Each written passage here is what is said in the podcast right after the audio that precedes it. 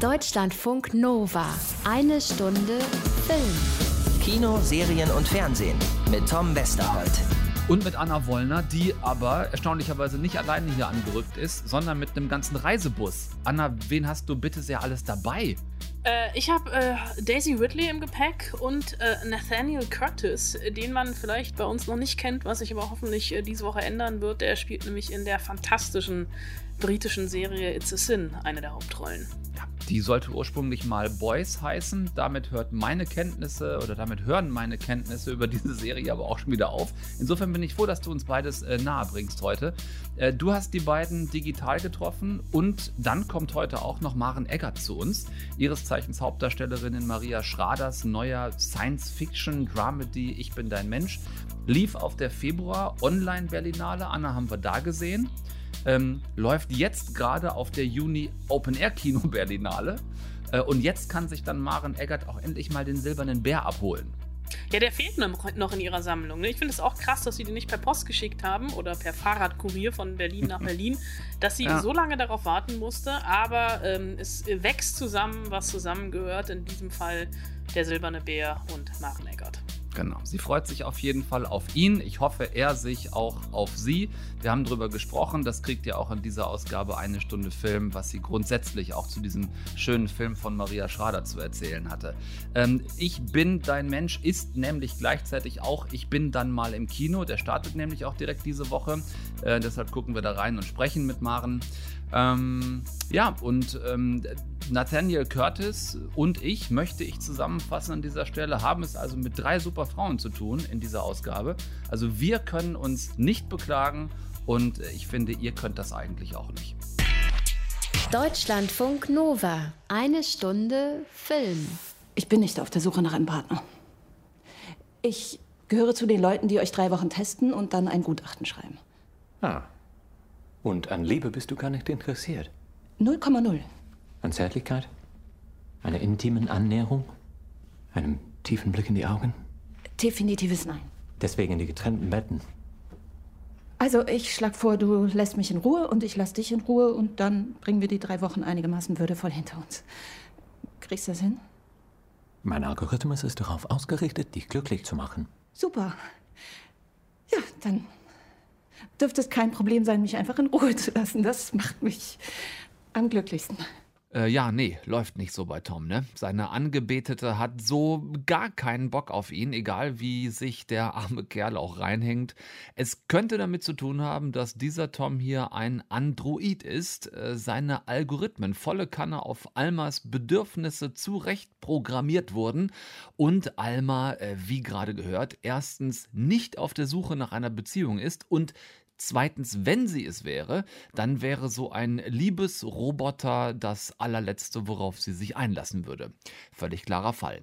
Warum macht sie es dann trotzdem? Die Kurzversion ist, weil ihr Chef sie eindringlich darum bittet, an diesem Testlauf teilzunehmen. Man könnte auch sagen, er, er presst sie ein kleines bisschen. Es ist ein Forschungsprojekt und er braucht weibliche Probanden und Alma ist nun eine davon. Und kaum hat sie den 100% wirklich lebensecht aussehenden Androiden, also jetzt nicht so ein, nicht so ein Plastikding mit Leuchtdioden dran, sondern der Typ sieht wirklich aus wie ein, wie ein ganz normaler, bisschen zu gut aussehender Mann vielleicht. Kaum hat sie den bei sich zu Hause, hört der nicht auf, sie weiter zu nerven. Du solltest dich mal entspannen. Zu viel Arbeit ist nicht gut für dich. Das ist etwas, wovon 93 Prozent der deutschen Frauen träumen. Dann kommst du vielleicht selber drauf, zu welcher Gruppe ich gehöre. Zu den 7 Prozent? Wie hast du das nur so schnell ausgerechnet? Wir sind in Maria Schraders neuem Kinofilm. Kinofilm ich bin dein Mensch tatsächlich jetzt ab Donnerstag neu im Kino, also in denen, die jetzt schon aufhaben. Vorgestellt dieses Jahr auf der Online-Berlinale im Februar, erstmals einem Publikum gezeigt, jetzt gerade in Teil 2, also quasi der Sommer-Berlinale Edition in verschiedenen Open-Air-Kinos in der Hauptstadt. Maria Schrader, zuletzt ja mega erfolgreich gewesen mit der Netflix-Serie Unorthodox, äh, Preise gewonnen.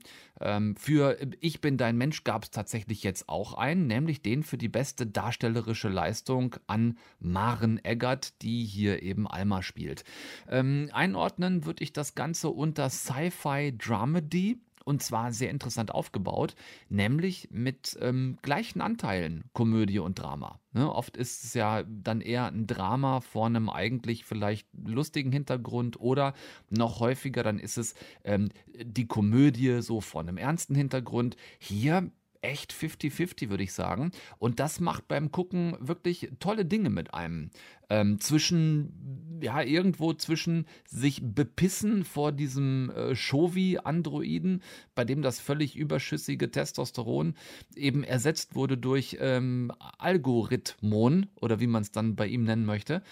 Und äh, dann wird es aber auch wirklich echt immer wieder gut philosophisch, so vor der Kernfrage, wenn doch ein Partner oder eine Partnerin eigentlich alles erfüllt, was wir uns wünschen, alles tut, was uns potenziell glücklich macht, warum sind oder werden wir es dann erst recht nicht?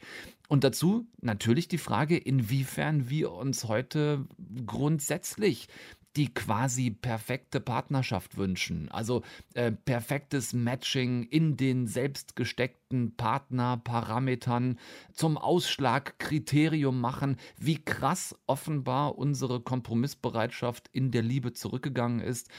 In einer Zeit, in der ja viele von uns einen Menschen, also äh, einen echten Menschen, einfach nach rechts in unser Leben reinwischen oder nach links aus unserem Leben raus, obwohl wir nichts weiter gesehen haben als ein äh, im schlimmsten Fall dann ja auch noch äh, übel zurecht gefotoshopptes Bild. Ich will euch gar nicht viel mehr über die Story erzählen. Ihr könnt euch selbst denken, dass diese ganze Mensch-Roboter-Nummer eine ziemlich krasse Eigendynamik annimmt und hier einiges an Wellenbewegung auf euch zukommt.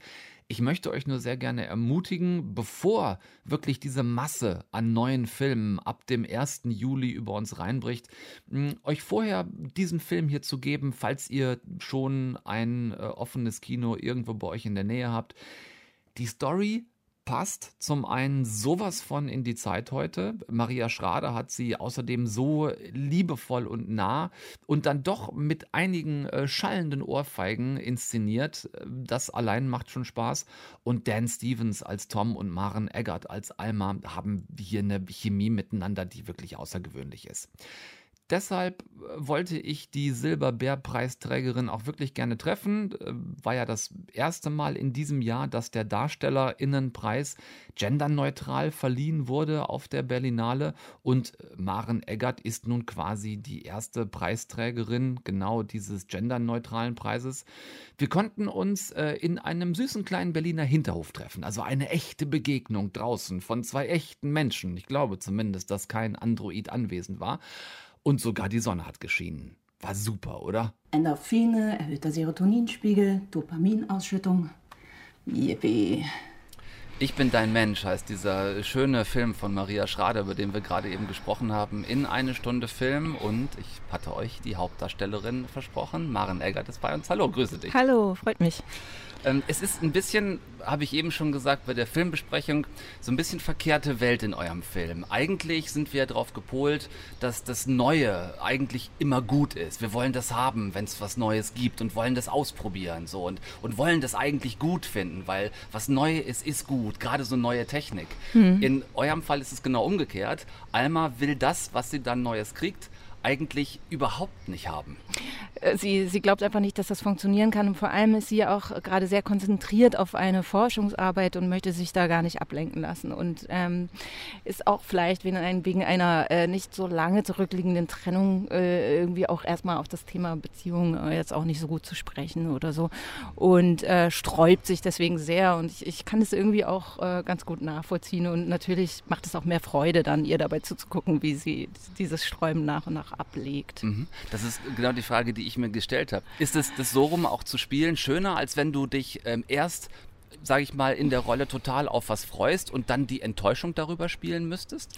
Also ich glaube, es ist äh, vor allem im Sinne der Komödie irgendwie interessant. Also weil es natürlich immer lustiger ist, jemandem dabei zuzugucken, wie er in eine Situation gerät, die er überhaupt nicht haben wollte und wie er dann versucht, sich daraus irgendwie darin struggelt und versucht, sich zu befreien. Und irgendwie, das ist auf jeden Fall lustiger, glaube ich so. Und da wir ähm, einen komödiantischen Anfang auch wollten für den Film, eine Leichtigkeit, ähm, denke ich, dass es so rum lustiger ist wahrscheinlich. Hm. Habt ihr euch da intern irgendwann mal so auf die Unterüberschrift Dramödie geeinigt? Ist das was, was, was wichtig ist, für sich selbst auch klar zu haben? So, wir haben diese beiden Anteile und die sollen, das war zumindest mein Gefühl beim Film, die sollen auch ungefähr gleichwertig sein? Also wir haben irgendwie, es gab viele Gespräche, so wie, wie nennt man es denn jetzt? Ist es mhm. jetzt eine Science-Fiction-Komödie oder eben eine Dramödie oder ist es äh, eine melancholische Komödie oder ähm, aber egal wie man es beschreibt, ich glaube, es ist ein, äh, eine schöne Mischung aus äh, Leichtigkeit und Humor, der dann irgendwie einen fast philosophischen ja, könnte man vielleicht so nennen, äh, Tiefgang kriegt, mhm. wo man äh, sehr viele, wo wir sehr viele Fragen stellen, einfach ähm, nach dem Menschsein. Und, ähm, ich würde das fast auch direkt streichen. es, hat total einen philosophischen Tiefgang, ja, finde ich. Ja. Äh, genau, und das war auch so gedacht und das war auch von Anfang an im Buch so geschrieben von, von Maria und Jan. Und ähm, ja, ich, ich ich finde, also ich meine, als Schauspieler ist es ja so, man, man arbeitet daran, man, äh, man dreht, man produziert das und sieht ja sehr viel später erst das, äh, das Ergebnis dann. Und ich, ich muss sagen, als ich den dann das erste Mal gesehen habe, war ich, ähm, war ich selber überrascht, wie gut das funktioniert, diese Mischung. Ähm, mhm. Dass man so eingeladen wird mit so, so einem Rom-Com-Touch irgendwie und dann, ähm, ja, und dann so mit auf die Reise geht und dann kriegt es einfach immer satteren Tiefgang. So. Das finde ich sehr gelungen. Ja. Alma hat es zu tun mit der fast perfekten Maschine Tom. Ein äh, Android, Roboter, wie auch immer, der genau auf Almas Bedürfnisse zugeschnitten worden ist. Ähm, dem sie aber, so fühlt es sich an, selbst irgendwie kleinere Systemfehler weniger verzeiht, als sie es wahrscheinlich jedem Menschen verzeihen würde. Ist das, weil wir von der Maschine dann automatisch Perfektion erwarten, die wir von einem Mensch nie erwarten würden? Ich glaube, Alma ist einfach äußerst, äußerst irritiert darüber, dass sie ein Gegenüber plötzlich hat, dass irgendwie, sie weiß ja mit wie vielen Informationen äh, dieser Computer ihr gegenüber gespeist ist, über sich selbst. Und, und dann ähm, ist er ja auch so gut gebaut, äh, also auch innerlich, nicht nur äußerlich, dass, ähm, dass er äh, ja, dass er in der Lage ist, sie ständig zu spiegeln. So. Und wer möchte schon ständig gespiegelt werden? Also so, wer möchte das schon ständig, dass, gerade wenn man jemand neu kennenlernt, irgendwie, dass dann äh, dass man dann weiß, okay, derjenige ähm, weiß schon alles. Weiß schon alles eigentlich von mir. So, äh, und, und spiegelt mir ständig, okay, so und so bist du und das und das wünschst du dir. Und dagegen wehrt sie sich heftig und irgendwie kann ich das ähm, ja so kann ich sehr gut nachvollziehen. Ja, weil ja das tatsächlich auch keine, keine Science Fiction ist, sondern dieser äh, einzelne Aspekt mal rausgegriffen, der ist ja mittlerweile Realität geworden, dass uns an allen Ecken und Enden sollen uns Algorithmen glücklich machen. Mhm. Ne? Es, sollen, es ist egal, wo du gerade bist, ob du jetzt ähm, äh, beim Online-Shopping bist oder ob du äh, Filme streamst oder ob du Musik streamst. Ne? Überall laufen Algorithmen, die uns angeblich genau das liefern, was wir haben wollen. So. Mhm. Und ich frage mich, ist das so ein grundsätzliches Problem eigentlich so einer total verwöhnungsverwahrlosten Gesellschaft, die viel zu viele Auswahlmöglichkeiten hat? Ich glaube, es hat halt so beides. Ne? Also ich habe selbst schon erlebt, dass es auch seinen Reiz haben kann, wenn jetzt irgendwie ähm, irgendjemand, weiß ich nicht, ob es jetzt ein, wenn es ein Streaming-Portal ist, was mir sagt, du, wir haben was gefunden, was total zu dir passt und guck dir das doch mal an und da wirst du total dich drüber freuen. So. Und da denkt man ja schon vielleicht auch einen Moment lang so, ach, ist ja toll, die haben sich für mich was ausgedacht. Irgendwie so. Also man vergisst das dann ja auch, dass äh, eben ein Algorithmus dahinter steckt. So. Mhm. Und auf der anderen Seite, ja, ich glaube, dass das total in unserem Alltag angekommen ist und ähm, dass diese äh, Systeme wirklich sehr geschickt ausgefeilt sind. Ähm, mit, also ob es jetzt Belohnungen äh, sind im, ähm, auf die, die das Handy sendet, also äh, elektronische Belohnung, die uns irgendwie wieder wie ein Tamagotchi ähm, wieder ermuntern, nochmal wieder das, äh, das Phone zu entsperren und äh, noch ein bisschen was damit zu machen. Ähm, ja, es hat wie alles im Leben irgendwie diese beiden Seiten, ne? also den Reiz ja. und, äh, und die Gefahr. Ja, es ist äh, genau wie du sagst. Ne? Du kriegst auf der einen Seite, kriegst du vielleicht dadurch ähm, Tipps, die passen. Auf der anderen Seite, wenn wir, wenn wir mal die, das, das Thema eures Films übertragen auf die reine Benutzeroberfläche von, äh, von einem Portal wie Tinder, mhm. ne, wo auch Algorithmen im Hintergrund arbeiten. Und wenn ich da drei, vier Mal, keine Ahnung, ähm, brünett und dunkle Augen in die richtige Richtung gewischt habe und ein paar Mal irgendwie blond und blaue Augen in die Geh-Weg-Richtung ge ge geschoben habe, ne, dass ich dann tatsächlich ja auch nur noch oder zumindest vermehrt das empfohlen bekomme als, ähm, als, als möglichen Partner, mögliche Partnerin. Also quasi aufgrund meines bisherigen Verhaltens. Mhm. Das hatte ja aber teilweise dann nichts mit der Haarfarbe und der Augenfarbe zu tun. Der Algorithmus erkennt es aber mhm. und sagt, ah, okay, wird wohl daran liegen. Mhm. Dabei war es vielleicht, weiß ich nicht, ein äh, Lächeln, was mich stattdessen äh, ne, dazu bewogen hat, zu mhm. sagen, finde ich sympathisch oder nicht. Ja, nicht alles lässt sich irgendwie äh, auf die Logik herunterbrechen oder irgendwie auf bestimmte äh, be berechenbare Momente so. Ne? Also ich denke auch, dass äh, sehr, äh, künstliche Intelligenz kann natürlich sehr viele Vorteile haben. Wenn ich irgendwie, was weiß ich, ein paar Schuhe wieder suche, was ich mal für mein Kind bestellt habe, dann, äh, dann geht es halt schneller, so wenn mir das Telefon das dann wieder anbietet. So. Mhm. Aber wenn ich, wenn es darum geht, einen Menschen in mein in mein Privatleben oder in mein intimes Leben zu lassen, dann, ähm, dann wäre ich da schon sehr viel skeptischer. Was glaubst du, was bei Alma letzten Endes den, den Impuls gegeben hat, dass es diesen, es ist ja, ist ja kein, kein Spoiler, kein wirklicher, dass sie zumindest irgendwann von dieser äh, sehr ablehnenden Haltung am Anfang sich dann doch ein bisschen abwendet und sagt, vielleicht ist das alles gar nicht so verkehrt mit diesem Tom? Naja, dieser Tom ist, äh, ist natürlich so, also er lernt wirklich sehr schnell und er, ähm, er, Tom macht ja im Film so die Entwicklung, dass er eigentlich von, diesem, von dieser perfekten Maschine hin zu, also sich eher menschlich auflöst, sage ich mal so, zu, zu, äh, zu was liebenswert auch Unperfekten oder irgendwie, ähm, der auch lernt, brüchige Situationen zu verstehen und sie äh, einmal ja auch unterstützt in bestimmten schwierigen zwischenmenschlichen Situationen. Und ähm, da, äh, ich glaube schon, dass sowas irgendwie ähm, ein Türöffner ist bei ihr. Und ich persönlich glaube, sie, sie ähm, hat so ein bisschen ihre Sehnsucht irgendwo eingesperrt und ähm, mhm. lernt, die so freizulassen und anzunehmen, dass sie, dass sie Sehnsucht hat, was jeder Mensch hat. Und mhm. vielleicht geht es auch mehr darum, als jetzt darum, ob Tom ein Mensch ist oder nicht. Wie war dieses Komm her, geh weg Spiel mit äh, Dan Stevens beim Dreh? Das hat total Spaß gemacht. Also ja, das war ja, es gab ja sehr viel ähm, Screwball-Momente äh, ähm, auch, äh, die, die natürlich als, als Spieler totale Freude machen. Mhm. Ähm, ähm, da einfach den, das richtige Tempo, den richtigen Rhythmus zu finden. So, das sind so die Sachen, die man immer schon mal spielen wollte. Irgendwie äh, à la Catherine Hepburn oder so, die sich mit äh, ihrem Partner an anzickt und, äh, und wir können dabei äh, Spaß haben.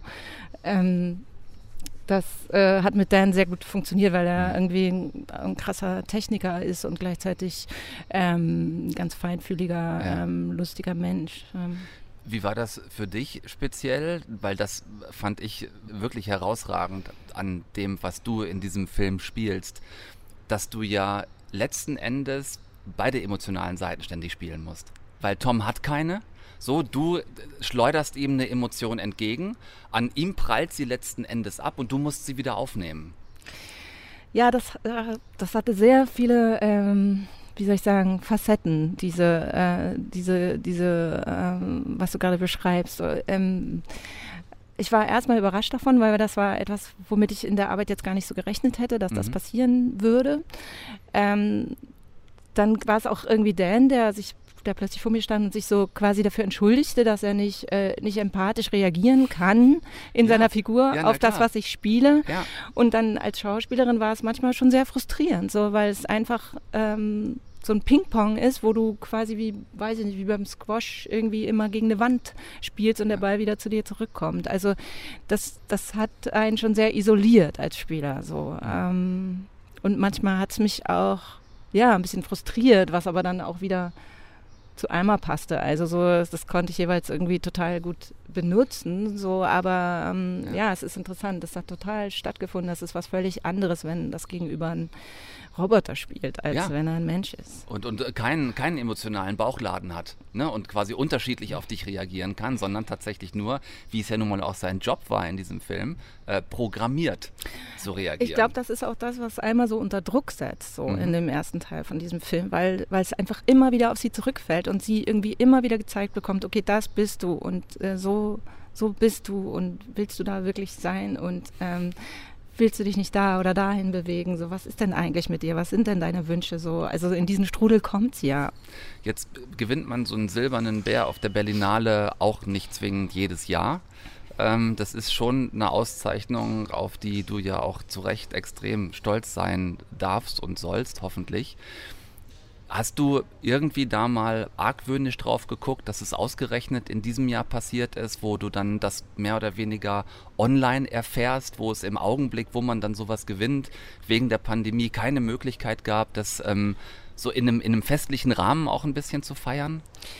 Nein, also die Freude darüber, dass es überhaupt passiert ist, hat äh, alle diese Gedanken eigentlich außer Kraft gesetzt. Mhm. Ähm, ich bin, bin total dankbar für den Preis und äh, freue mich riesig und ich ähm, ist total okay, wie es ist. Ich ähm, bin einfach, ich freue mich jetzt schon sehr, dass es noch im Sommer, dass das Summer Special stattfinden kann und dass wir, dass ich vor allem auch all die Menschen mal treffe. Ich kenne die ja. Jury gar nicht. Normalerweise begegnet man sich und das ist einfach alles weggefallen. Das, ähm, da freue ich mich jetzt schon sehr drauf, dass das vielleicht alles nachgeholt werden kann. Das heißt, das ist vielleicht, um die Frage noch kurz zu beantworten, auch das, was jetzt während dieser Sommer-Berlinale Zeit tatsächlich dann passiert. Also ihr werdet mit dem Film nochmal auch im Rahmen der Vorführungen dann äh, in Berlin unterwegs sein.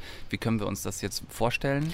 Ja, es gibt noch einmal eine ähm, reale Preisverleihung, wo einfach ähm, die Bären übergeben werden. Also ich habe den Bären ja jetzt auch noch nicht zu Hause, der, der kommt noch in meine echte, echte Bär kommt in meine echte Hand, äh, gar nicht digital und nicht äh, virtuell.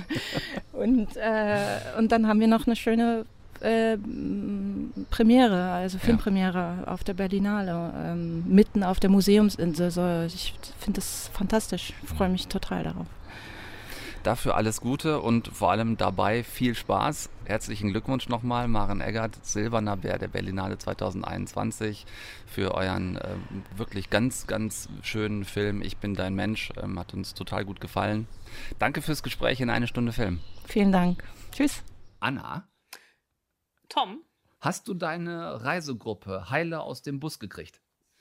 Äh, ja, habe ich. Äh, und ist ja, sind beides EngländerInnen. Das heißt, wir mussten ähm, auf der falschen Seite fahren. Oh, oh, Gott. Ja, das, jetzt verstehe ich das mit dem Verkehrschaos in Berlin, was die vorhin die ganze Zeit in den Nachrichten und so, ja. Ähm, Daisy Ridley ist die Engländerin von den beiden da ist man sehr schnell bei ihr, bei den letzten drei Star Wars-Filmen, in denen sie Ray Skywalker bzw. Ray Palpatine gespielt hat. Ähm, ansonsten ist da aber auch noch nicht so wahnsinnig viel ähm, Must-Talk about bei ihr ähm, zusammengekommen, oder?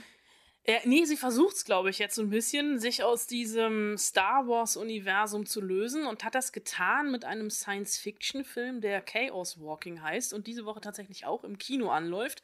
Und ähm, irgendjemand meinte neulich vielleicht auch ein bisschen böse, dass jetzt vor dem 1. Juli, äh, auf das Datum sich ja alle Kinobetreiber äh, geeinigt haben, die Filme rauskommen, ähm, an die keiner so richtig glaubt, aber man hofft, die Leute gehen trotzdem rein weil es nichts anderes gibt. Verzweiflungskinogänger. Das ist äh, vorsichtig formuliert dann auch schon meine Kritik zu Chaos Walking, einem Science-Fiction-Film von Doug Lyman, äh, mit äh, eben äh, Daisy Ridley in der Hauptrolle und mit Tom Holland. Äh, Mats Mikkelsen ist noch dabei, äh, einer der Jonas-Brüder. und Demian Bichir. Ähm, das Ganze ist der Auftakt einer Trilogie oder sollte der Auftakt einer Trilogie sein, weil es auf einer äh, Trilogie basiert, nämlich der Chaos Walking Trilogie. Trilogie. Äh, die Literaturvorlage ist von Patrick Ness. Und das ist ein Science-Fiction-Film, in dem es eigentlich keine Frauen mehr gibt und die Männer den ganzen Tag Stimmen hören. Ähm, sofern ich mich daran zurückerinnere, denn ich habe ihn schon, ich glaube, im Januar gesehen und ah. habe mich so gelangweilt, dass ich ah. Ein bisschen Angst hatte vor den drei Minuten mit Daisy Ridley, die ich hatte. Das war so ein berühmter TV-Slot. Du hast mir damals, glaube ich, im Büro sogar gegenüber gesessen und meintest nach dem Interview nur, was war das eigentlich? Und mhm. äh, ja, das habe ich mich auch gefragt. Äh, mhm. Wir hatten äh, unterhaltsame drei Minuten, aber es ging nicht so richtig um den Film. Also ich kann verstehen, dass ähm, Männer in dem Augenblick, wo es keine Frauen mehr gibt, anfangen, Stimmen zu hören. Ähm, es klingt aber auch ein bisschen wie der Anfang einer Trilogie, bei der man sich Teil 2 und 3 eigentlich eher wegwünscht oder hofft, dass es nicht dazu kommt. Ähm, kannst du irgendwas darüber hinaus noch, noch erzählen, außer dass Männer Stimmen hören und es keine Frauen mehr gibt. Was, was macht Daisy Ridley in diesem Film? Sie wird wohl keinen Kerl spielen. Nee, sie spielt eine Frau, also eine, eine der wenigen Frauen, die von einem anderen Planeten eben in diese Siedlung ah. äh, kommen, die New World heißt und Tom Holland als Todd das erste Mal mit einem weiblichen Wesen konfrontiert ist. Hm, okay. Ja, es gibt so Filme, da sind dann die Darsteller interessanter als der eigentliche Plot. Ähm, dein Treffen mit Daisy Ridley war dann trotzdem noch sehr schön. Und äh, was ihr besprochen habt, hören wir jetzt. Talking about the movie, um, what did you think about the script when you first read it? Or did you first read the novel? I read the script ages ago, and the script changed quite significantly, but I thought the script was amazing. And then I read the book, books, and thought, oh my God, because it does so much. It's like on the surface, it's this one thing, and then you go digging and it's all of these other things. And the the trust that Viola and Todd have to have with each other in order to complete the mission that Viola has to do is um pretty major. So uh yeah, I thought it was amazing. How easy is it to gain your trust? Or Not very easy. it used to be I'm fairly trusting in that I like to think the best, but I'm definitely one of those people that if something happens and I feel betrayed, I'm literally like brick wall.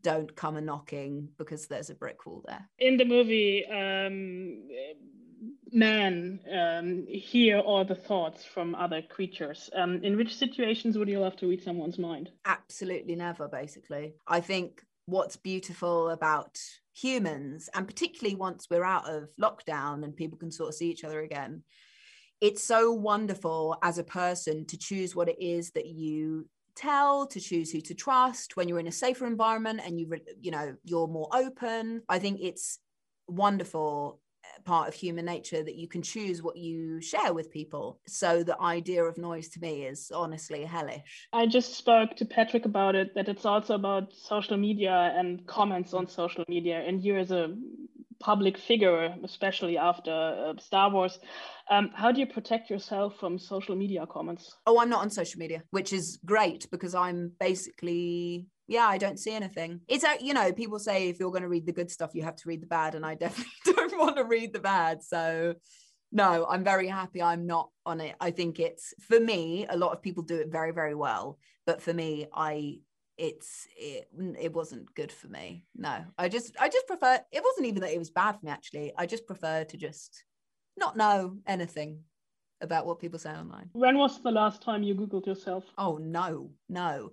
But the only thing about social media I do do, which is fun, is my friend sends me really funny videos from Twitter. So I get like the absolute best parts of Twitter, memes and what have you. And what was the weirdest thing you ever read about yourself? Uh, oh my God. I don't know. Oh, no, there actually was something that was so strange. People initially said that my mum was Yvonne Ridley, who I think had married into the Taliban. And I was like, absolutely not me. Not and it it went for a while. I think people were really like asking about this woman. I was like that is not my mother. So it's safer to stay offline. Well i think it's just you know do what people do what they they want to do. If it feels good for you sure. But i um yeah i think it's for me it's nice to be offline. Thank you daisy. Thank you. Ist das ein gängiges neues, akzeptables Sprichwort, Anna, wenn ich sage, nach Ridley ist vor Nathaniel? Äh, ich glaube, das ist ein gutes altes deutsches Sprichwort, was man hier ja. auch getrost an dieser Stelle mal zitieren kann. Wobei ich dann sagen müsste, nach Daisy ist vor Nathaniel oder nach Ridley ist vor Curtis. Aber wir wollen mal keine Erbsen zählen, sondern bitte auf diesen von dir angekündigten äh, britischen Youngster äh, zu sprechen kommen, bei dem es keine drei Star Wars-Filme im Vorfeld gab, sondern eigentlich bisher wirklich noch gar nichts, oder? Nein, das ist tatsächlich sein äh, Filmdebüt, beziehungsweise in dem Fall ja tatsächlich eher Seriendebüt. Er hat bisher nur Theater gespielt. Nathaniel Curtis, äh, junger, ähm, indischstämmiger Engländer, der in der famosen Serie It's a Sin mitspielt. Du hast es äh, schon gesagt. Äh, die heißt eigentlich äh, The Boys oder nur Boys, also nicht zu verwechseln mit der Amazon Prime-Serie The Boys. Mit den Superhelden, Und, genau. Genau, ist von Russell T. Davis. Der hat äh, zuletzt mich zumindest begeistert mit äh, Years and Years und schafft das wirklich, mich hier weiter zu begeistern. Das ist eine Serie, die uns mitnimmt ins London der 80er Jahre. Äh, wir begleiten in diesen äh, fünf Folgen dieser Miniserie eine Gruppe junger, schwuler Freunde, die äh, mit der äh, AIDS-Pandemie konfrontiert sind. Und Nathaniel Curtis spielt einen dieser Freunde. Ähm, der berühmteste im Cast ist ähm, Neil Patrick Harris, der einen mhm. erwachsenen Freund spielt, äh, aber gar keine so große Rolle hat. Und wo wir ja eigentlich auch schon äh, mitten in der Berlinale sind, äh, Maren Eggert lässt grüßen, It's a Sin lief tatsächlich äh, bei den Berlinale Series Anfang des Jahres im Februar. Bevor wir jetzt gleich hören, was du mit Nathaniel Curtis besprochen hast, kurz noch die Frage, wo sehen wir It's a Sin? It's a Sin läuft äh, auf Stars Play. Also über Amazon, der Unterkanal, wenn ihr Bock drauf habt, da könnt ihr es euch anschauen. Und was Anna und Nathaniel zu besprechen hatten zu It's a Sin, jetzt hier in eine Stunde Film. As it's your first TV show coming from stage, how comfortable have you been in front of a camera? I actually think I adapted quite quickly. I my main concern, I think, was I'm very tall and I'm very clumsy, and I did. I'm happy to admit I fell over the camera. I fell over. I fell over quite a lot, um, and that's fine. That's just a learning curve, um, and I think that happens when you're very tall and lots of limb. In terms of acting in front of the camera, I think I adapted much, much quicker than I thought I would. How would you describe the character you play in It's a Sin? Ash is, he's cool. Ash is cool. And Ash is sexy and patient and kind and funny and not very good at talking about his feelings. But I think he tries so hard and he loves, he loves all of these all the all these people that he's with so fiercely. And i think that that's such a beautiful trait. I think that if i were to describe ash in one word i'd say he's cool. The show is uh, topic wise based in the 80s um, h- how did you prepare to dive into this era? One thing which we found the most useful or i found the most useful was the music. There's something you know the the music was so vibrant and so there's something so joyous about the music that we listen to. And we'd all in the mornings we'd all go into lydia west's trailer and we'd all just dance to wake ourselves up. Because it'd be early in the morning so we'd go and we'd dance and we would just have fun. And I think the music is because the music is such a big part of the show as well. The soundtrack is so be, like perfectly and intricately chosen. Music is such a I mean, music is a way to bring people together anyway, but there, there was something about 80s music, which even now, when I hear certain songs that we listen to on set or we're in the show, I have a little bit of a moment of like, oh, I remember that time. and what about the costumes? How much did they help? The costumes helped so, so much, especially in the way that we held ourselves. Lots of tight t shirts, but with braces or um, tight trousers. And for Amari, everything was very, very short. One thing um, I really, really liked in the show is like you have a lot of intimate moments. And with intimate moments, I mean real, not real, but um, a lot of sex scenes, um, gay sex scenes. Uh, which is something you don't see that much in in a movie or in a TV show. Actually, we have right now the first German national public TV show with uh, gay friends in Berlin. Um, but how how was it shooting uh, these intimate scenes for you? I, I know you had an intimacy coach. At, um... We'd talked about it. We it was it was approached with no shame and no embarrassment. It was um, we we'd we'd talked about what the scenes needed to portray because it wasn't it wasn't just sex. You know, there for Richie and Ash in particular, there was it, they need to be there needs to be an intimacy there. There needs to be a lo- like a the budding of a romance there. and so they were shown having sex face to face. It was important that it was seen as fun. Oh, yeah, it was it was a little bit strange, you know, from going to these beautiful costumes to turning up in just a robe and a little modesty pouch. But the set was so calm and it was very but everyone was so considerate about what needed to be done. It was it's it's it was a job. It was like a dance or a fight scene. It was choreographed. It was calculated. It was um, everything down to our breath was was figured out.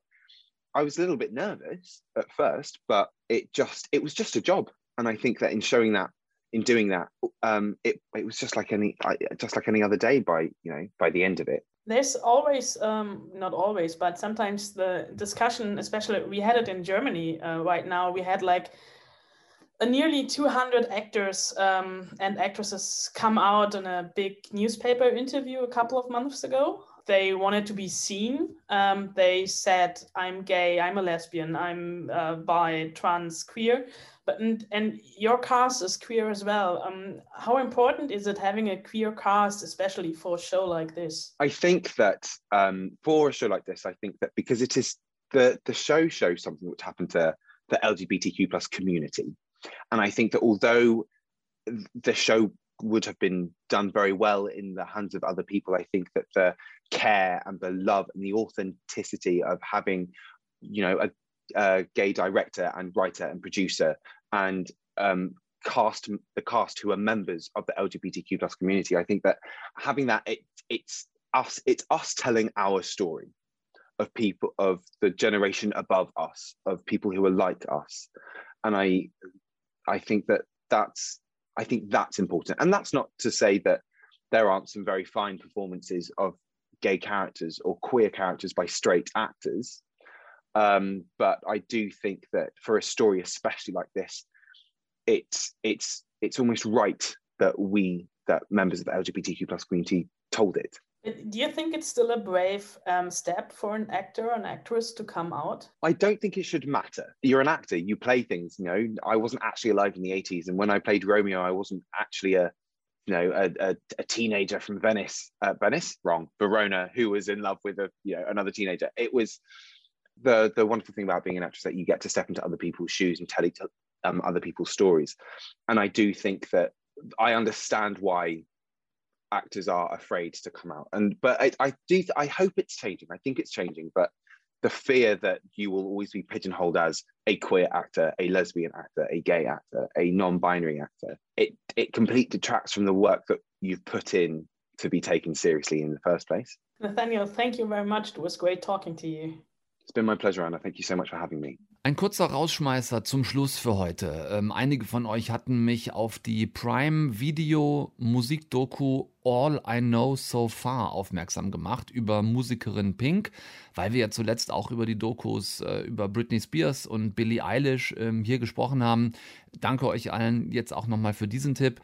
Ähm, ist hier jetzt allerdings eine ganz andere Machart. Es geht wirklich nur eher am Rande um das Leben von Alicia Beth Moore, wie Pink ja mit bürgerlichem Namen heißt, sondern es ist in diesem Fall schwerpunktmäßig eine Tour-Doku. Gedreht 2019. Es ist quasi ein Race to Wembley, könnte man sagen, denn äh, auf die zwei fetten Abschlusskonzerte im legendären Londoner Stadion läuft hier ähm, alles hin gedreht von Michael Gracie. Also nix mit, äh, wir filmen hier alle mal mit unseren Handykameras so ein bisschen Backstage-Zeug zusammen, sondern eher so, wir holen uns mal den Macher von The Greatest Showman mit Hugh Jackman äh, und Rocketman, ne, in dem ja Taron Egerton ähm, Elton John gespielt hat. Also wirklich ein Typ, der sich mit äh, Musikbiografie, Verfilmungen auskennen sollte. Ähm, am Ende dachte ich dann auch so, ja, äh, krasse Bilder, Pink Live ist wirklich eine Macht. Falls ihr euch jemals gefragt habt, wo Helene Fischer seit Jahren abguckt, eben genau hier. Und warum zum Henker habe ich gerade Helene Fischer gesagt und warum weiß ich überhaupt, wer das ist? Egal. Ähm, also krasse Konzertbilder von dieser Tour. Das ist alles geil, alles gut. Ähm, die Backstory, die fand ich, muss ich sagen, dann doch arg inszeniert, denn äh, Pink hatte ihre beiden Kinder, also Tochter und Sohn, mit auf dieser Tour und es sollte wohl auch so ein bisschen ähm, so Working Mom Life werden. Aber Ähm, und das sieht man hier auch, sie hatte halt eben auch Ehemann und Kindervater Carrie Hart auf dieser Tour mit dabei, der nichts anderes zu tun hatte auf der Tour, als sich um die beiden gemeinsamen Kinder zu kümmern. Und dann halt irgendwie noch ein Staff von äh, 1000 Leuten, die da ständig um sie rumtouren. Und wenn man dann auch noch sieht, wie die einen kompletten zweistöckigen Family Nightliner äh, allein für sich haben, ne? Also Pink, Ehemann und die zwei Kinder dann sag ich mal, ist schon so ein bisschen auch oder könnte missverstanden werden als äh, Schlag in die Fresse für jede wirklich alleinverdienende Working Mom, die gerade mit zwei Homeschooling-Kindern 15 Monate Pandemie irgendwie hinter sich bringen musste kann man sich angucken, die Doku, weil Pink eine Mega-Sängerin und Showfrau ist, ähm, bringt aber nicht die Erkenntnisse wie die anderen beiden angesprochenen Musikerinnen-Dokus. This is that. Das war's für heute, liebste Lieben. Passt bitte auf euch auf, macht keinen Quatsch, bleibt gesund. Nächsten Dienstag gehe ich euch äh, zuverlässig mit einer nächsten eine Stunde Film auf die Nerven. Guckt bis dahin nix, was ich nicht auch gucken würde. Und tschüss zusammen. Deutschlandfunk Nova. Eine Stunde Film. Jeden Dienstag um 20 Uhr. Mehr auf deutschlandfunknova.de.